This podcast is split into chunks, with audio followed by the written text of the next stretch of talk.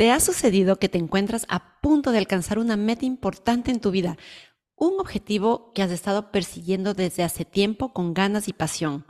Y de repente, algo parece cambiar. Comienzas a procrastinar y dudar de tus posibilidades, como si algo en tu interior conspirara en tu contra. Si esto resuena contigo, quédate con nosotras en este nuevo episodio del podcast Saludablemente Mujer, donde hablaremos sobre el autosabotaje y las estrategias que podemos implementar para dejar de lado este patrón y alcanzar nuestras metas.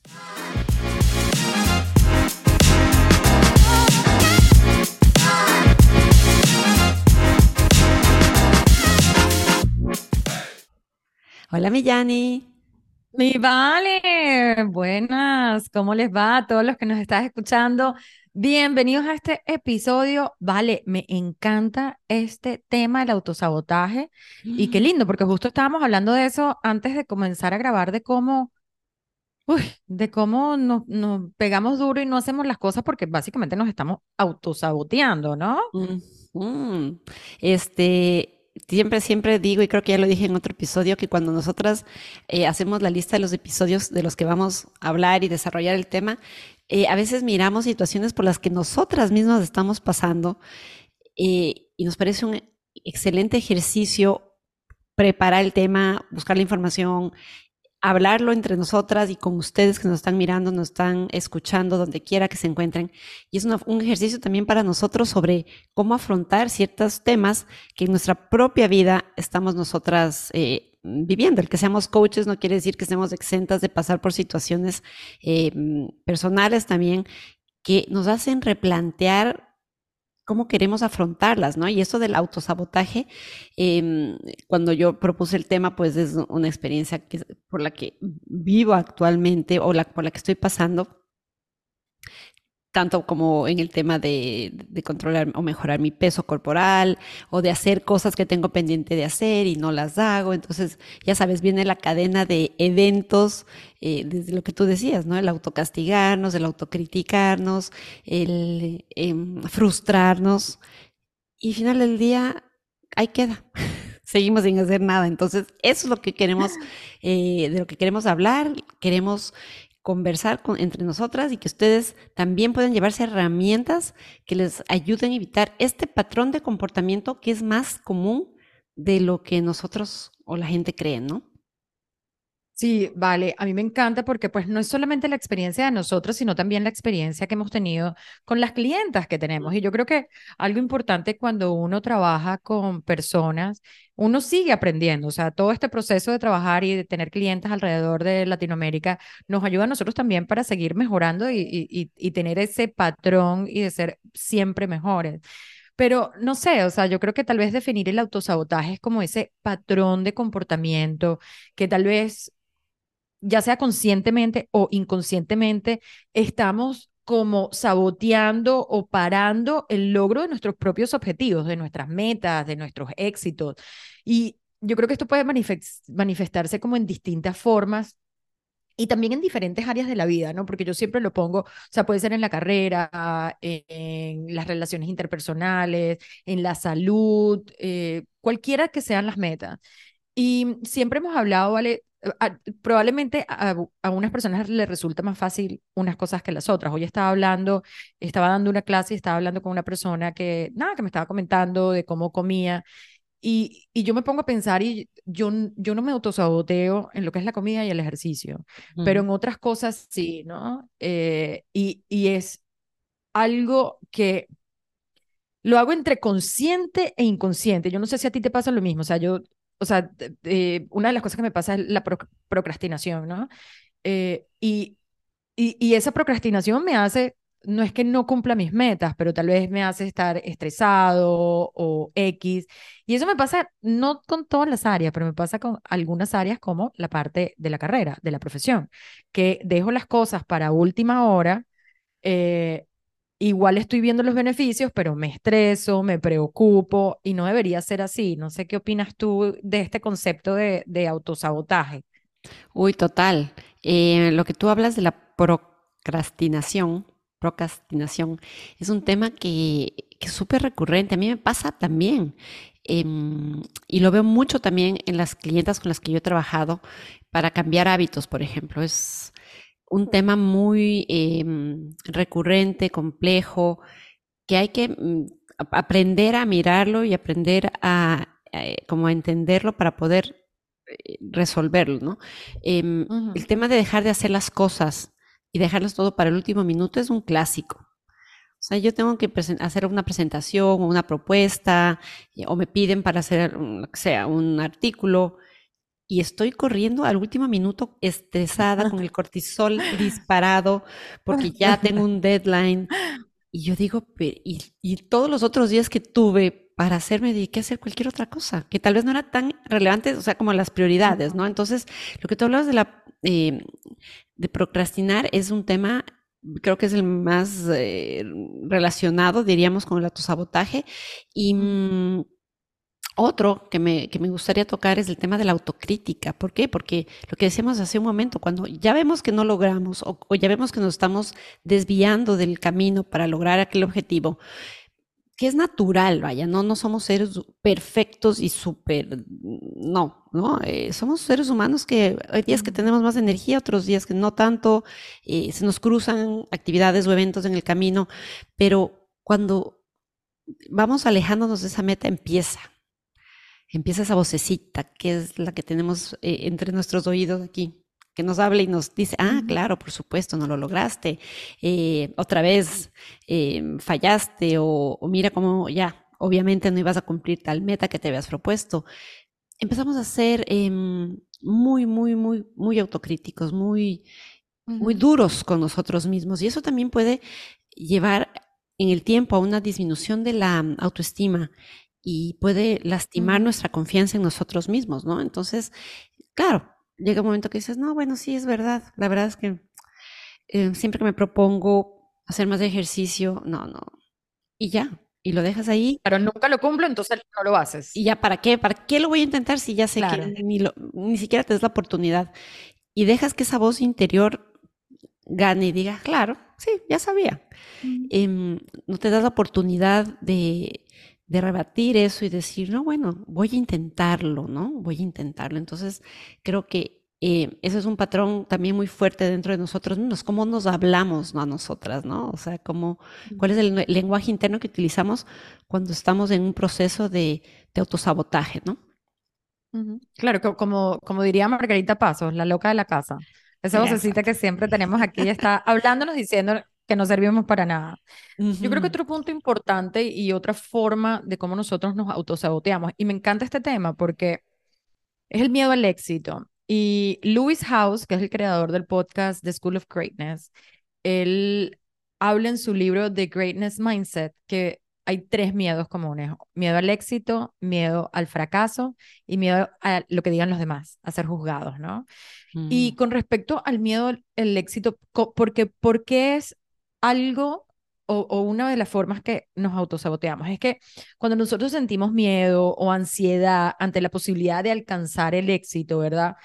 Debido a temores relacionados con las expectativas que podemos tener o la responsabilidad o el cambio, esto nos hace tal vez no seguir continuando y no hacer las cosas y, y autosabotear esas metas porque tenemos miedo al éxito. Qué increíble, ¿no? Porque alguien diría, ¿por qué tenerle miedo al éxito si vas a lograr tus propósitos, pero es también eso de ponerme esas expectativas, de creer que lo voy a alcanzar, ay, y si no lo alcanzo, y ahí viene también, entonces me autosaboteo y no lo hago.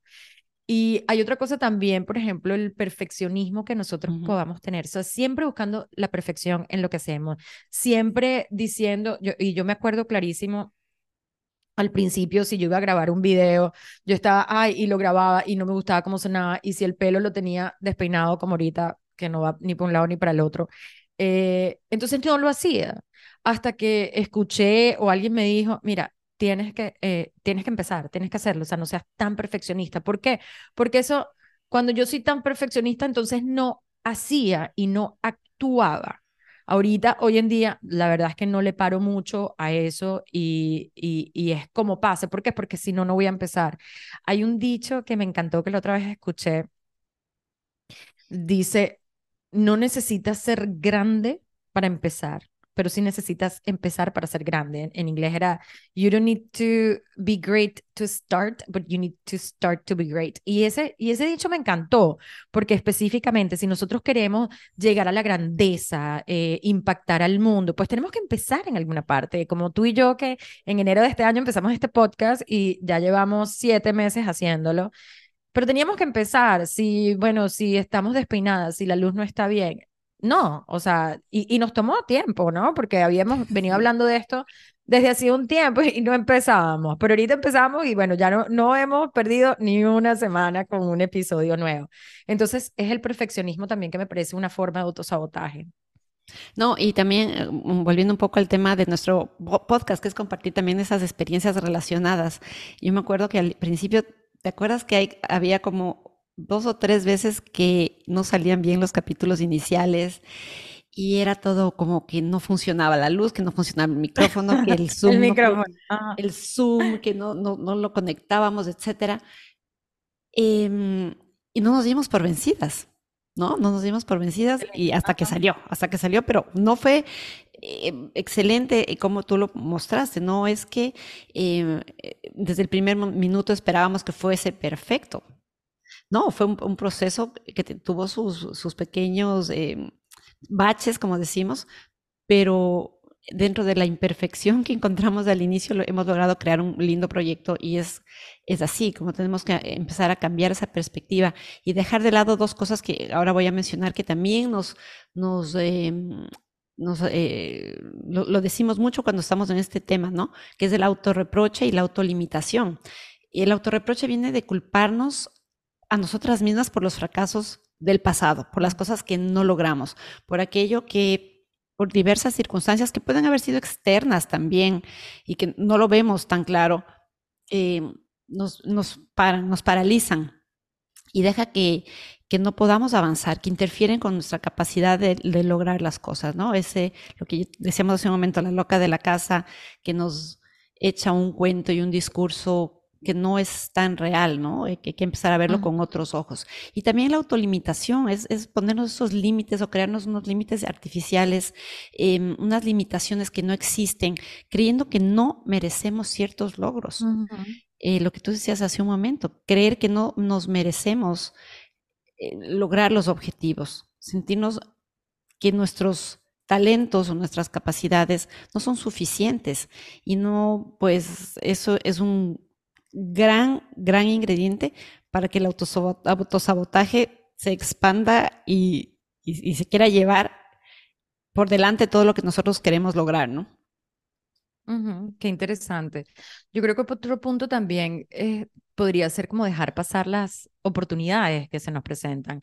Algunas veces, no sé, mira, ay, está este trabajo, tiene mi perfil, pero es que no voy a aplicar, ¿por qué me van a contratar si eh, tengo dos hijos, eh, si soy mamá soltera, qué sé yo, si llevo cinco años sin trabajar? Entonces, uno simplemente se autosabotea y, deja de pasar esas oportunidades, ¿no? Que te podrían llevar al éxito, pero justamente por eso, por una forma de sabotaje. Y tal vez, yo creo, que un punto importante también podría ser el sabotaje emocional, ¿no? Eso de crear conflictos o dramas innecesarios, ¿verdad? En las relaciones personales, profesionales, simplemente para sabotearnos, o sea, tal vez como si yo estoy con una pareja y digo, bueno, no, pero es que él no me va a querer, entonces le formo un rollo o le hago una pelea simplemente porque me estoy autosaboteando, porque tal vez no estoy creyendo tanto en mí. Yo creo que esto tiene mucho que ver, mi Vale, con lo que hemos hablado anteriormente, con el amor propio, con lo que tú dijiste al principio, la autoestima también, la importancia de eso. Entonces, em, en línea con lo que estábamos conversando hace un momento, también es importante identificar algo que, crees, que yo creo que es que nos pasa a todos en algún momento cuando estamos iniciando un proyecto nuevo, cuando estamos haciendo un cambio eh, muy relevante en nuestra vida, que es el miedo al fracaso. el, miedo, al fracaso puede ser em, muy, muy fuerte y puede hacer que las personas frenen totalmente cualquier intento que, que tengan, cualquier deseo que, em, que tengan por alcanzar una meta, un sueño, por hacer un cambio importante en sus vidas. Puede hacer que las personas de una manera eh, inconsciente se autosaboteen y es una forma de protección emocional. ¿Por qué? Porque eh, te expones demasiado cuando empiezas en, cualquier actividad nueva o en cualquier proyecto que emprendas, siempre va a haber la posibilidad de que algo no salga bien y de que o que te desvíes del camino que, que has eh, trazado y eso puede hacer que, que sientas que estás fallando y que no es tu camino, que no es lo tuyo y puedes así sabotear todos los esfuerzos que tengas eh, delante tuyo para, para, para hacerle frente, ¿no? Yo recuerdo cuando empezamos con nuestro proyecto de coaching hace, ¿qué? Casi tres años en la pandemia para mí era una experiencia totalmente nueva. Yo nunca había hecho, había estudiado, pero yo nunca había hecho eh, sesiones, yo nunca había hecho charlas. Me acuerdo cuando tú me invitaste a hacer las charlas contigo, yo estaba petrificada. Yo me acuerdo que eh, el primer video promocional que hicimos, yo, eh, todavía por ahí, sudaba, sudaba, me sudaban las manos, estaba aterrada, tenía terror de que no funcionara, de que... Y era natural.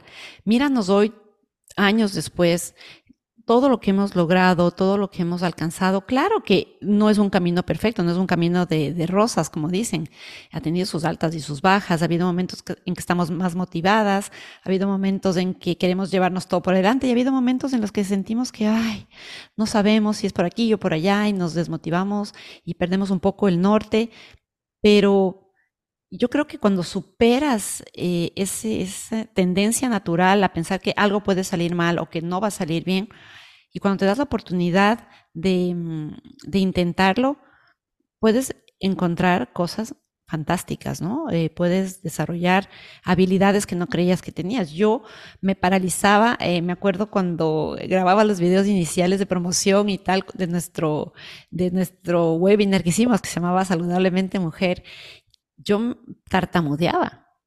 Y yo decía, Dios mío, es que esto no va a funcionar, no va a resultar. Y ahora ya me paro, tengo la cámara, digo tres cosas y ya no. es como que vas adquiriendo un conocimiento y eso también te da seguridad, ¿no? Entonces, esa protección emocional que te da el miedo al fracaso se va diluyendo en el, en el tiempo. Pero cuando lo intentas, ¿no? Cuando das el Claro, lógico. Y, hablando de miedos también, yo creo que el miedo al cambio también podría ser una, eh, otra de las cosas con las cuales nos enfrentamos. Y, o sea, el cambio, incluso cuando el cambio puede ser positivo, no sé, si tal vez una promoción o algo, ¿no? Pero vivimos en la zona de confort y en la zona de confort todo es mucho más fácil, no tengo que pensar mucho, estoy aquí, no hay cambio, perfecto. Y algunas veces estamos, no estamos dispuestos a enfrentarnos a ese cambio, enfrentarnos a lo desconocido. Y eso puede ser alguna de las razones de autosabotaje. Entonces es como, ¿para qué voy a aplicar para ese trabajo? ¿Para qué si mejor me quedo aquí, estoy bien, me pagan, no estoy muy feliz, pero mejor me quedo en mi zona de confort. Entonces el miedo al cambio podría ser una, también una razón importante, ¿no?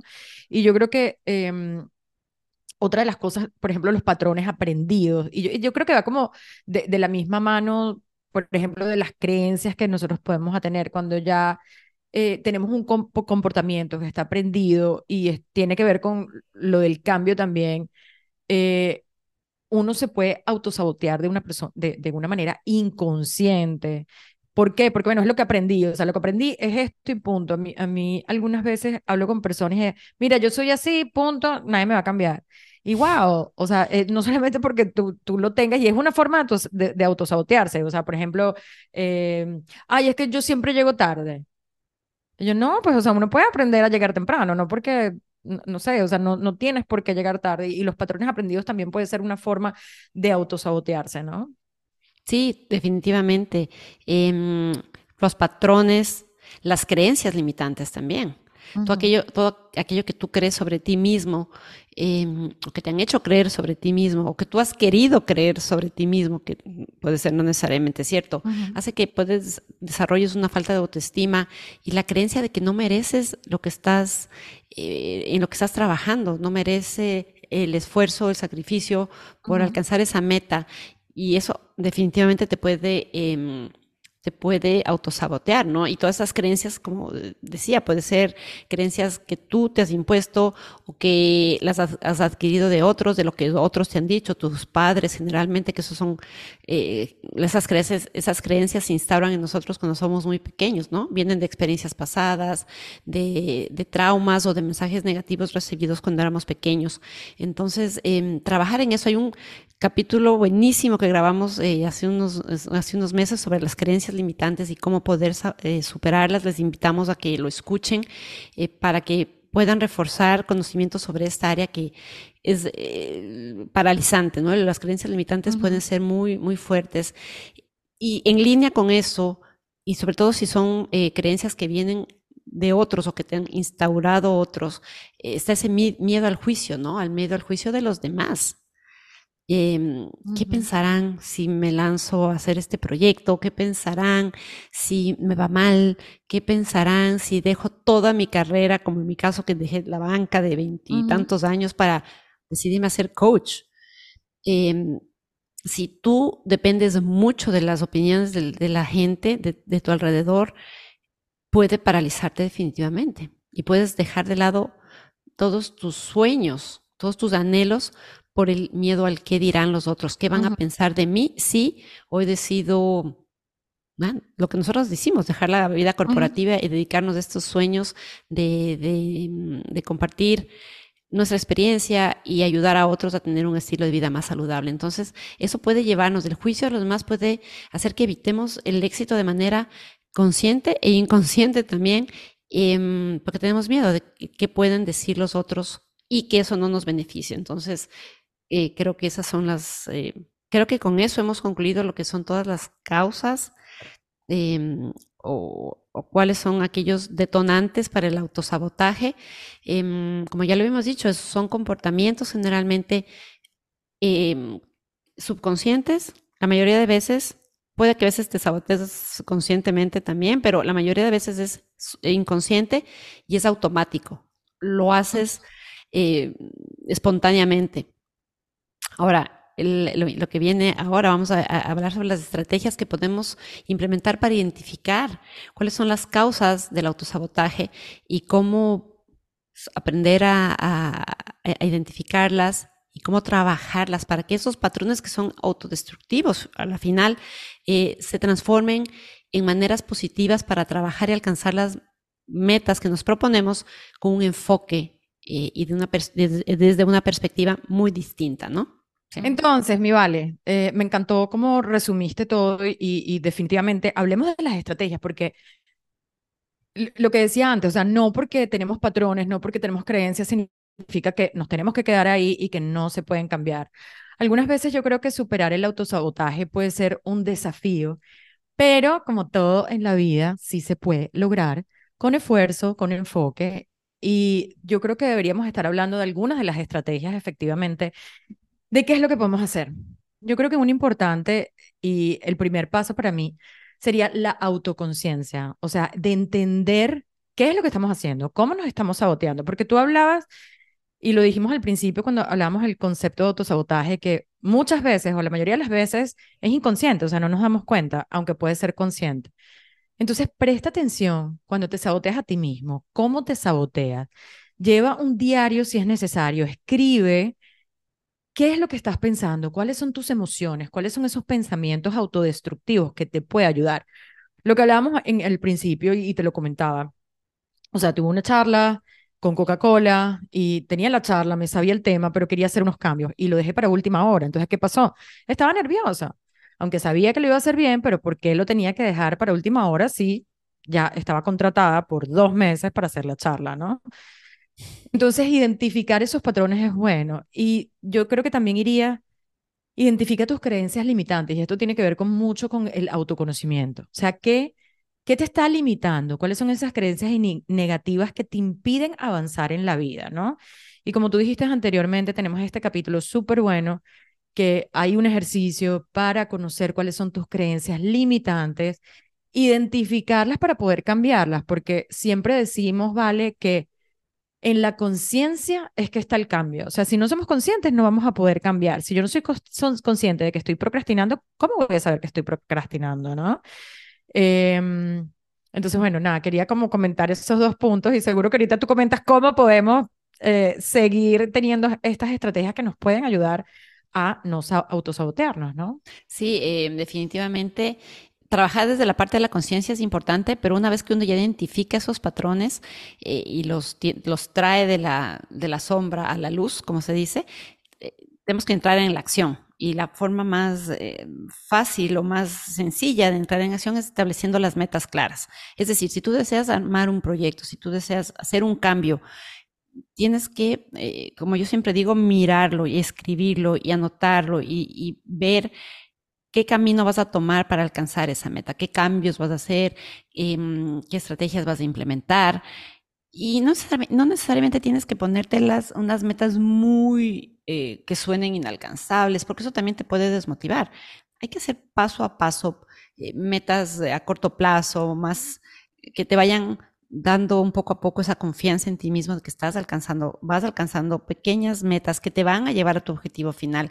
Eso te va a ayudar a mantenerte enfocado, evitar justamente la procrastinación y el autosabotaje. Entonces, eh, y en mano con esto, con establecer las metas, también es importantísimo planificar y organizarte porque, ok, identificas las metas, pero si no sabes cómo vas a llegar a ellas, se queda en una bonita idea y linda escrita en un papel, pero no te va, no vas a hacer mucho si no creas un plan de acción detallado para alcanzar tus metas, ¿no? Entonces, eh, dividir, lo que decíamos hace un momento, dividir en pequeños objetivos, tareas más pequeñas que sean manejables, con las que tú al principio te sientas cómodo haciéndolo y poco a poco vas em, agarrando la confianza, vas mirando que vas alcanzando, que eso te va llenando de satisfacción. Eh, dentro de planes, eh, de plazos, perdón, realistas también. O sea, de, ok, voy a hacerlo semanalmente, quincenalmente, voy a alcanzar esta meta en un mes. Si te pones una meta a un año, es tan lejana que no, no la puedes mirar, es difícil alcanzarla. Entonces, ponerte plazos más pequeños, más cortos en el tiempo. Em, así te vas a sentir más enfocado, más motivado y vas a seguir avanzando en el camino sin sentirte tan abrumado. Lindo, espectacular.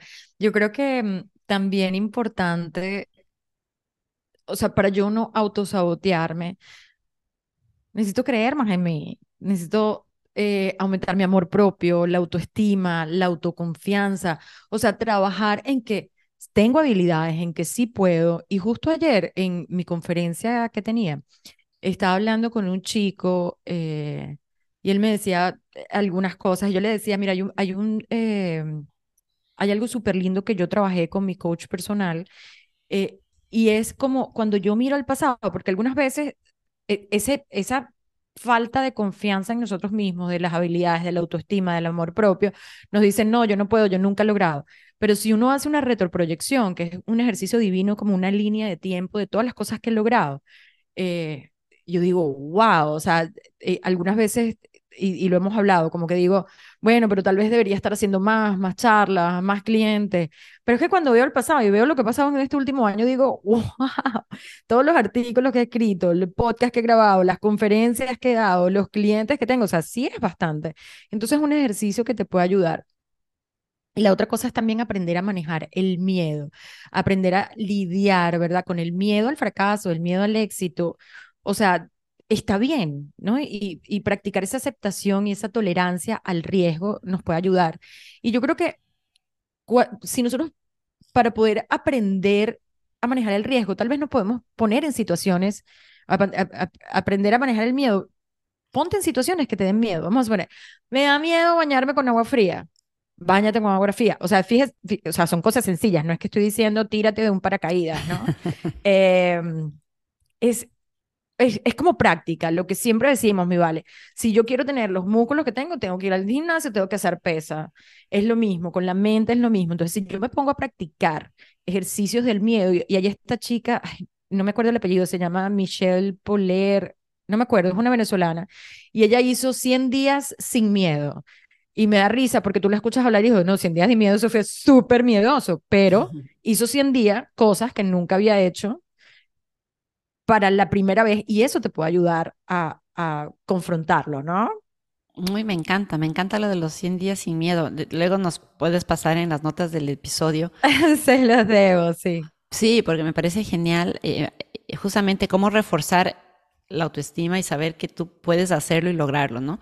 Y, y en el camino también no estamos solos y es súper importante buscar apoyo, hablar con amigos, amigos que te motiven, por supuesto, ¿no? Amigos que te, que te sumen, amigos que te, eh, a quienes tú admires, que sean motivos de inspiración o de motivación, eh, coaches, mentores.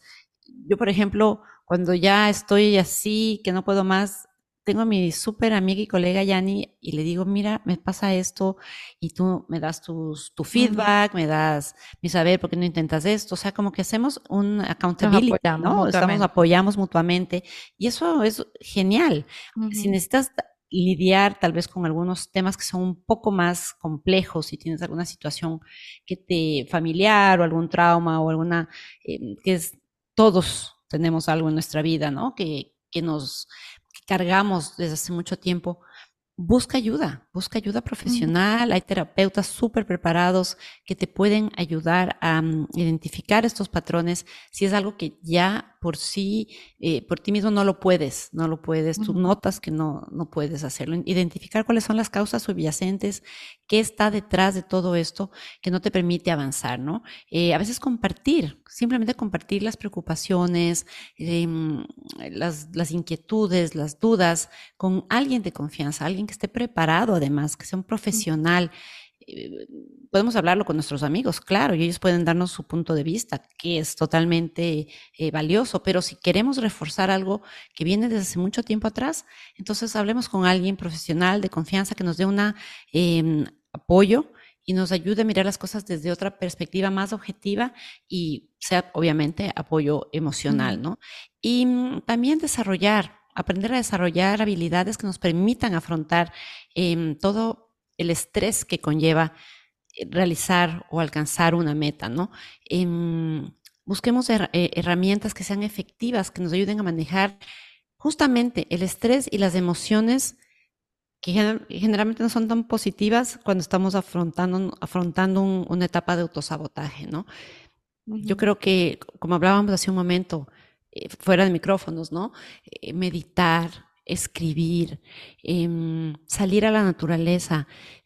Eh, a veces estamos muy abrumados cuando estamos sentados en nuestra oficina tratando de pensar cómo le entra el agua al coco y de pronto sales, caminas 10 minutos, respiras aire puro y de pronto te llega la solución. Y son técnicas eh, sencillas que no te demandan gran cantidad de recursos y que están a la mano. Entonces, aprender a identificar cuáles son esas herramientas de, para afrontar de una manera más efectiva el estrés eh, en una época de autosabotaje. Wow, qué lindo. Em, a mí me gustaría tal vez terminar con dos últimas cosas que creo que nos puede ayudar. Uno es celebrar tus éxitos. Y es súper importante. Cuando uno se celebra, la celebración va directo a la autoestima. Y fíjense que estamos hablando de la autoestima, del amor propio, de la confianza, entonces definitivamente es importante. Celebra los éxitos, mira, sea chiquitito que te bañaste con una ducha de agua fría o grande que te tiraste de paracaídas, no sé, o sea, no importa lo que sea, pero esto te refuerza la autoestima, una, una mentalidad positiva y te, y te, cuando nosotros y, lo hablamos en el episodio cuando hablábamos de los cambios de los hábitos. Cuando nosotros cambiamos un hábito, es mucho más fácil cambiar los demás, porque lo logramos, cambiamos el hábito, entonces es más fácil cambiar los demás. Y la otra cosa que me parece importante, súper importante, eh, la persistencia, la disciplina. Y lo hemos hablado, la disciplina eh, es hacer lo que es hacer lo que sabes que tienes que hacer, aunque no lo quieras hacer, ¿no? Pero, pero es entender que con la persistencia es mucho más fácil superar ese autosabotaje y también la paciencia lleva tiempo, o sea, lleva tiempo, toma que estemos ahí, que, que nos aparezcamos para nosotros mismos para poder cambiar, es no rendirse eh, frente a las caídas. Recuérdate que cada una de las caídas, en vez de ponerlo como fracaso, es un aprendizaje que tú tienes y continúa trabajando en ti mismo y en tus metas, ¿no? De manera constante, porque si lo haces segurísimo va a pasar. Ese era mi aporte. Genial, muchas gracias, Yanni. Solo como para ya concluir, em, brevemente resumamos qué es el autosabotaje, ¿no? El autosabotaje es, una, es un comportamiento generalmente autodestructivo que es un obstáculo que puede volverse muy significativo para, para tu crecimiento personal y para alcanzar el éxito que te has propuesto, ya sea laboral o justamente de manera personal, ¿no?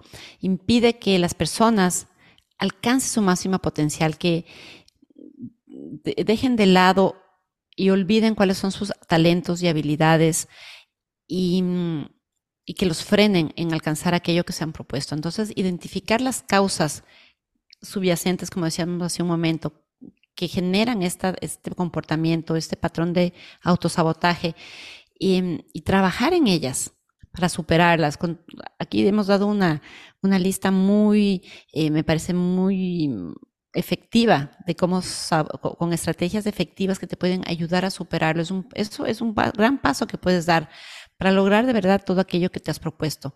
Em, recordemos ya, para cerrar, que el, autosabotaje em, es un proceso que se supera, pero hay que gradualmente, no, no esperemos cambios de la noche a la mañana, sino que tengamos paciencia, seamos persistentes, lo que hablábamos hace, lo que decías hace un momento, y mm, enfoquémonos, enfoquémonos de manera consciente en alcanzar lo que nos proponemos. Eso nos va a ayudar a crecer como personas.